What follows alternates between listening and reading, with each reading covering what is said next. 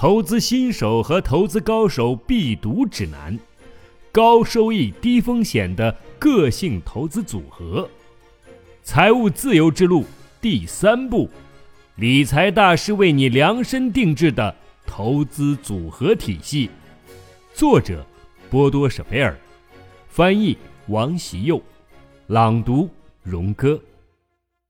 欢迎继续收听《财务自由之路》第三部。第十三章，如何管理投资？基本上来讲，经济萧条时期，人们必须尽可能沉着耐心的去应对。约翰·梅纳德·凯恩斯，在你开始投资且取得一定投资成果后，本章中我们打算共同研究如何管控成果。此外，我们还要看一看。如果你有一天想靠金额的金蛋来生活，要怎样以最灵活的方式来操作投资？我们会在本章中探讨以下的问题：在哪些时期应该管控投资？怎样才能在最短的时间内，每月最多两个小时记录下最重要的数据？如果每月需要靠资金收益生活，怎样确保每月能有一定的进账？需要时不时的更换投资吗？在哪些时期应该管控投资？最开始每隔一到三个月来查看并记录一下基金的最新行情状况便已经足够了。当然，你如果经常去查看也不会有什么影响，不过也起不到什么积极的作用。尽管你可能会非常好奇。恨不得天天都去查看几次，那么不要忘了计算成果的公式，也就是成果等于绩效除以时间。如果你差不多每隔一到三个月定期记录自己的投资状况，刚好能达到最理想的投入时间和成果比，并且就算你投入更多的时间去关注投资成果，也不可能有太大的提升。企业入股和英国年金保险储蓄计划通常每年关注一次就可以了，查看的太频繁也没有什么意义。此外，你每年需要抽出半天至两天的时间，根据资产状况和投资个性来考虑你的投资策略。平均成本法，如果你决定好了定期定额投资，原则上甚至一年更新一次持仓。就足够了。同时，你应当借此机会适时调整策略，使之适应生活水平和股市行情的变化。关于定期定额投资和与之相关的所谓的平均成本法，在每一本投资书籍里都有涉及，并且在经济杂志中也能读到部分内容。简单来说，它的优点是由于平均成本法。你才能按照始终固定的每月定投额度购买尽量多的份额，在基金单价跌到谷底时，你因此能自动的多购入份额。这些优点我们已经在前两步中有提到过，但是运用平均成本法在一定的情况下也有其缺点，虽然这些缺点没有决定性的影响，不至于让你必须放弃每月定投。但至少你应当要对这些缺点有所了解。总结起来有以下三点：一、固定的每月存储利率会降低你投资的透明度，获得的收益率很难去计算。为了精确的获知收益，你必须把每月的款项分开来看，再进行计算。在实际的投资中，估计没人会这么做，这是最主要的一个缺点。此外，还有两个无关大局的小缺点。二，你投入一只基金的金额越多，在行情下跌时，定期定额投资的优势就越少。虽然你可以在股价下跌时期以有利的价格购进，但股价下跌的同时，也会影响你已经购进的基金，投入总值会跟着贬值。三，长期来看。虽然通过平均成本法可以取得不错的收益，但无法利用购入价格低于价值的好时机。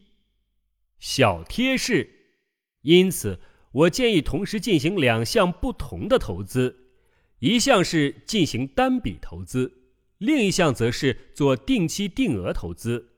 请放弃计算单笔投资的实际收益走势，这对你来讲会很困难。如果把投资交给了专业人士来打理，那你每半年或者每个季度查看一下投资的状况就足够了。只有当你的投资资产至少达到了一百万欧元，才值得每月都了解行情报告。一份专业的投资报表应该按照风险等级把投资产品进行分类。同时，清晰地展现每一项产品从购买当日起的收益情况。当然，从中还可以看出总收益的增值和自投资起的年收益情况。更理想的情况是，还能把投资组合与对应的指数做比较，比如世界股票指数。最重要的是，报表需一目了然、简明易懂。能够让人一眼就看出发展情况，记录最重要的数据。幸运的是，现在可以用很多技术手段去管理资产，只要拥有一台联网的计算机，通过在银行开通一个账户，便可以通过最简单、最经济的方式来管理。在一些直接投资银行，你可以开通个人免费的基金账户，输入基金的数据。然后可以通过网络获取投资项目每日更新的信息。此外，还有无数的计算机软件对你管理投资账户会有所帮助。请注意，只买那些你真正需要的软件，否则不但会花掉很多冤枉钱，而且对你的目标达成也没有任何意义。一份优秀的跨区域日报对你能有很大的帮助。你可以从报纸中找出某一日期的最新回购行情，并且记录下来。软件和直接投资银行的地址和网站可以直接通过网络搜索查找。书面记录的原则，大家还记得我说过，把所有和投资策略相关的重要信息都书面的确定下来吗？这尤其适用于促使你去申购某一投资的原因。同时，也能让你清晰地瞄准投资目标。有时候，我们都无可避免地会成为情绪的牺牲品，担忧和贪欲很容易让我们和财富失之交臂。所以，最好还是通过书面记录，时刻提醒自己预期的目标。通过图表十三点一，我想向你们介绍我自己使用的一个一览表。几年前，我就向培训班的学员展示过。到目前为止，有上千投资者使用了这个图表，同时有很多使用者向我证明了这份图表对他们来讲是多么重要。填写说明如下：A. 这一栏填写投资的名称以及证券代码，这样你就不必多花时间去查找这些信息。B. 记录下投资的金额和购买时间。C. 记录下每股份额的价格和货币种类。D，你持有多少份额和准确的汇率？E，你打算持有这些份额多长时间？在此，请注意这类投资等级的最低投资年限。F，记录下该投资所属的风险等级，请参照第五章和第六章。G，如果有定期定额投资。记录下起始时间，可能的话，单独编制一个类似的图表，在上面记录你每月基金份额的购买行情。H 这一栏尤其重要，用关键词记录下你购买的原因，同时写下你每年的收益预期和预计投资期限内的总收益。阶一、阶二、阶三，按照一定的周期记录下投资的最新价值。每隔一到三个月，确定一个日期去查看一下就足够了。一览表形式最大的优点是，你可以对所有重要的信息一目了然，而且你每月最多只需要花上一到两个小时的时间。通常你也不需要经常变动，当你在一览表的基础上得出想要买进或者卖出一项投资，可以通过电话、传真或者网络很快就能办妥。这种投资组合的管理方式，由于耗时少，同时考虑缜密，所以效率非常高。我的建议是把这份图表复印下来，立马就开始用起来，把你已经持有的投资项目对应着填进去。不过，请一定遵守在第七章中确定的投资分散原则，并按照第七章的内容，把个人的投资个性和财富状况考虑进去。所以。你要尽快的采取必要的行动来改变。如果你像许多德国投资者那样，在风险等级一和二中的投资比重太多，那么请马上开始调整投资的比例，选择风险等级四到六中的产品做投资计划，把更多可支配的资金用于投资高风险等级的产品，直到你达到了第七章中介绍的理想的资产分配状况。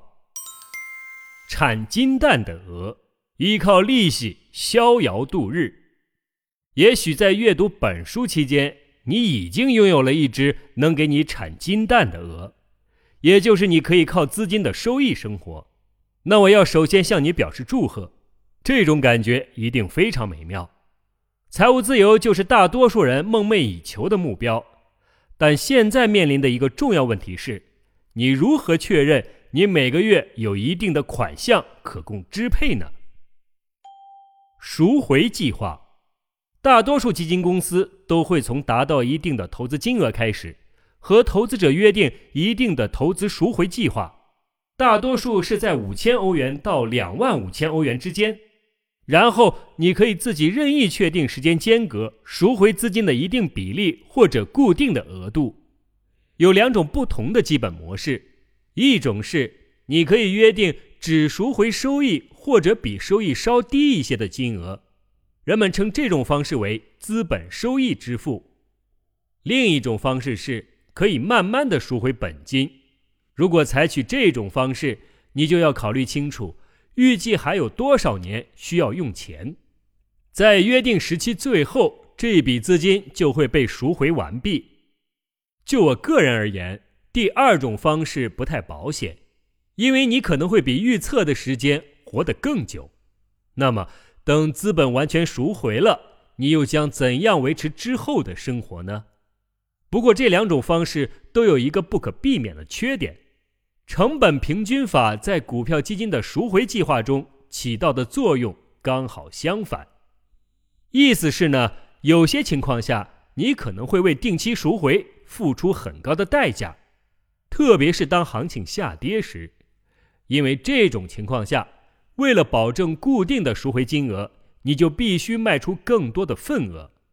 因此，最好是只选择投资组合中涨幅较大的基金进行资金赎回。赎回账户，投资公司可以提供的这些服务，你自己稍微多花一些时间也可以实现，或者是通过你的顾问的帮助。构建适合你自己的、组织优良的赎回账户，这样一来，你就可以比较有保障，并且可以让资金保持较高的机动性和灵活性。接下来我介绍的方法，也许不是让人最舒服的，但肯定是获利最多的。有以下三个步骤：步骤一，把你第一年需要动用的资金放入利息较高的储蓄账户中。或者投资到欧洲货币市场基金，从中你可以每月按需提取资金。定息债券基金不适合这个目的，因为在短期内赎回申购费占的比重会非常高。步骤二，另一部分资本投资风险等级二的混合产品组合，这部分是你的安全保障，在这个账户中。你可以从第二年开始每月领取额外的年金，投资在这个账户中的额度多少取决于你的投资个性。如果按照第七章的测试，你属于 A 类型风险投资者，那么你应该在个人账户里投入尽可能多的资金，可以足够你十年的生活，这样每年大概能获得百分之六的收益。对于其他风险投资者类型，如果你属于 B 类型，在此账户内投资的资金应该能保证五到十年的生活。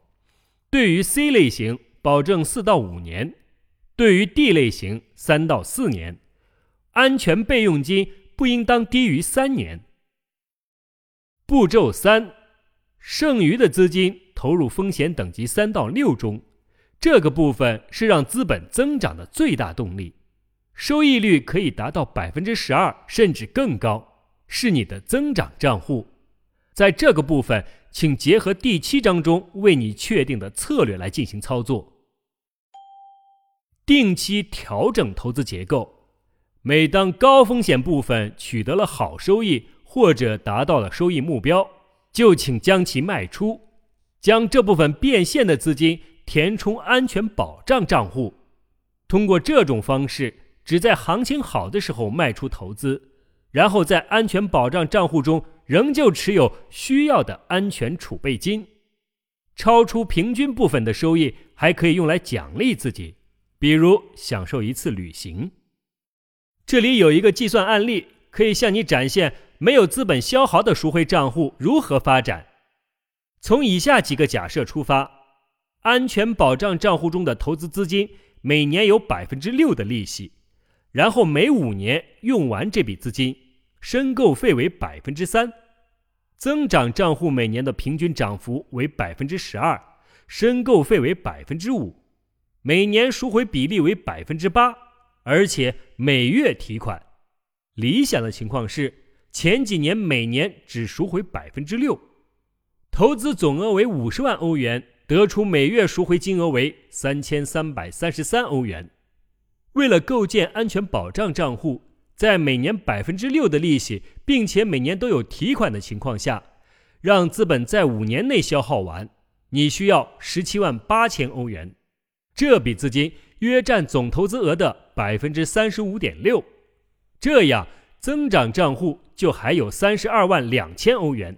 假设按照每年百分之十二的收益计算，五年后将增长为约五十四万欧元。第一个五年后，按照百分之八的赎回率提现五十四万欧元，也就是说，每月获得的退休金提高了。现在在安全保障账户中应当投资十八万七千欧元。占最新资金总额的百分之三十五点五，这笔资金将从增长账户中转入，这笔钱又将在接下来的五年内赎回完毕。同时，增长账户中余下的三十五万两千欧元，在五年内将增长为六十二万欧元。接下来的发展趋势如下所示：第十一年总资金为六十二万欧元。每个月赎回的资金可增长为四千一百三十三欧元，第十六年总资金为七十点三万欧元，每月可赎回四千六百八十六欧元。第二十一年总资金为七十九点八万欧元，每月可赎回五千三百二十欧元。每五年的每月赎回金额增长率达到了百分之十三。这样的账户发展真的能实现吗？关于这个问题，我可以肯定的回答你：可以。当你觉得每年百分之八的赎回比例过高，保险期间你还是可以每年提取百分之六，这样比起传统的个人年金保险收益还是要高。此外，灵活性也明显高得多，你可以随时支取个人资金。有些时候。账户发展的状况还会更好。这里还有一个计算的例子：假设除了前面所说的五十万欧元，你还有十五万欧元可供使用，后面这笔钱你还没有做分配。如果做这样的一个游戏，把这十五万欧元投到风险等级五和六的产品上，获得的收益率将为百分之二十。如果你一直不去碰这笔资金，那么十一年后将增加为一百四十八万六千零一十六欧元，十六年后为三百六十九万七千六百八十四欧元，二十一年后将多出九百二十万一千零二十二欧元可供使用。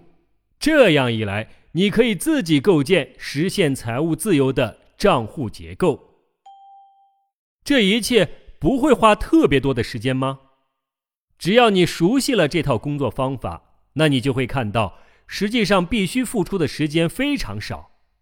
对于赖以维持生活的债券基金账户，可能会稍微多花一些时间，但下面确定的时间对它也是同样适用。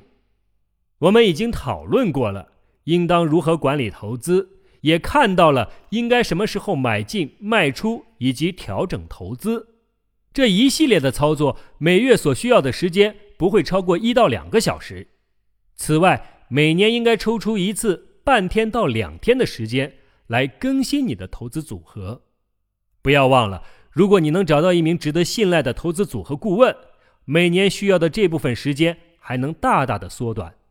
那样，你每年只需要花一个小时坐下来向他了解情况即可。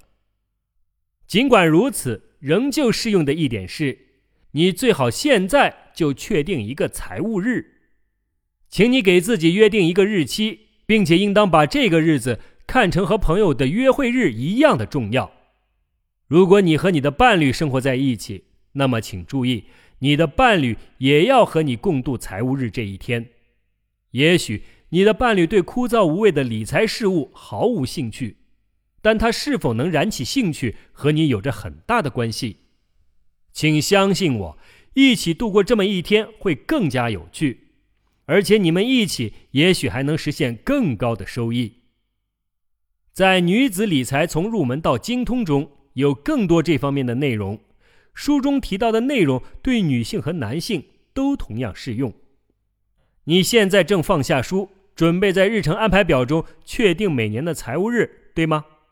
请不要让本书的内容仅仅停留在灰色的理论阶段。实现富足的生活不是依靠这本书，而是只有靠你自己亲自去操作。所以，快把日程安排表拿出来，就趁现在。每年的财务日有几项重要的任务，你应当在个人财务日这一天完成。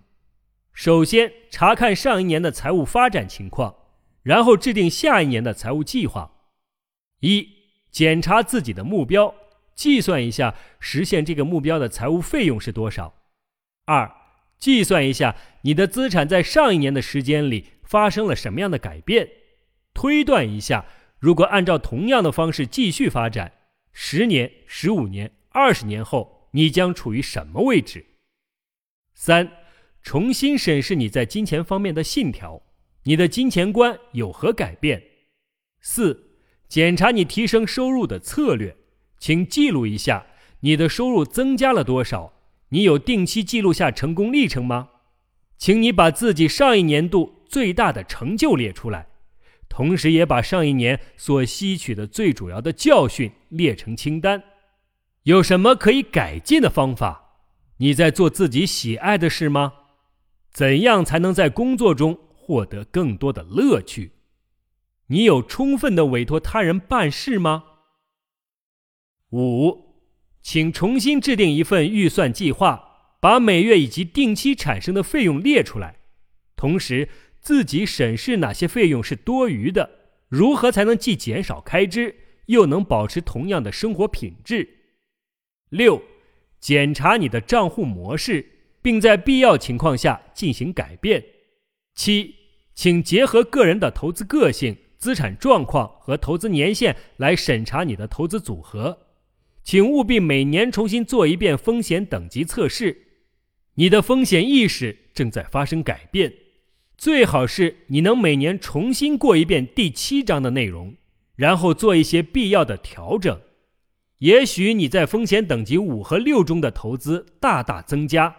那么你在高风险领域的资金就会比起初预定的要多，你需要从风险等级五和六的投资中提取资金，用以再投到风险等级一到四的产品中，直到达到你最初设定的风险分配比例。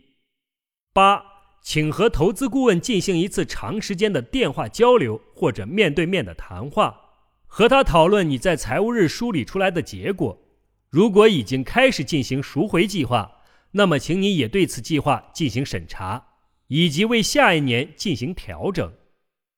九，检查你的知识和时间投资。你去年阅读了多少本与理财相关的书籍和专业杂志？看书占用了你多少时间？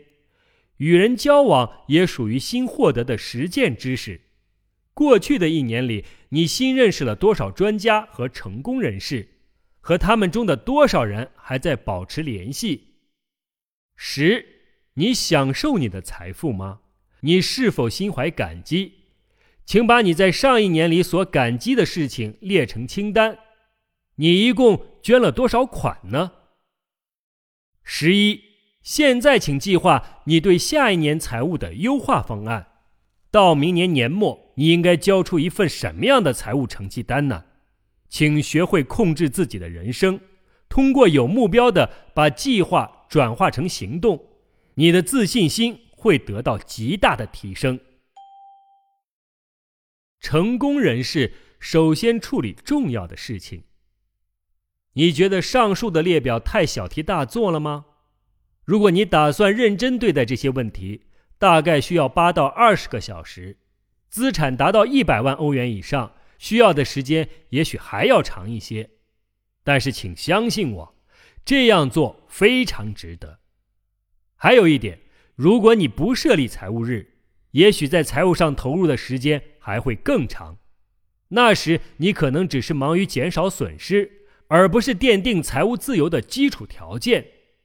请及时按照优先级整理财务中重要的问题，防止由于疏忽而使得事情变得被动。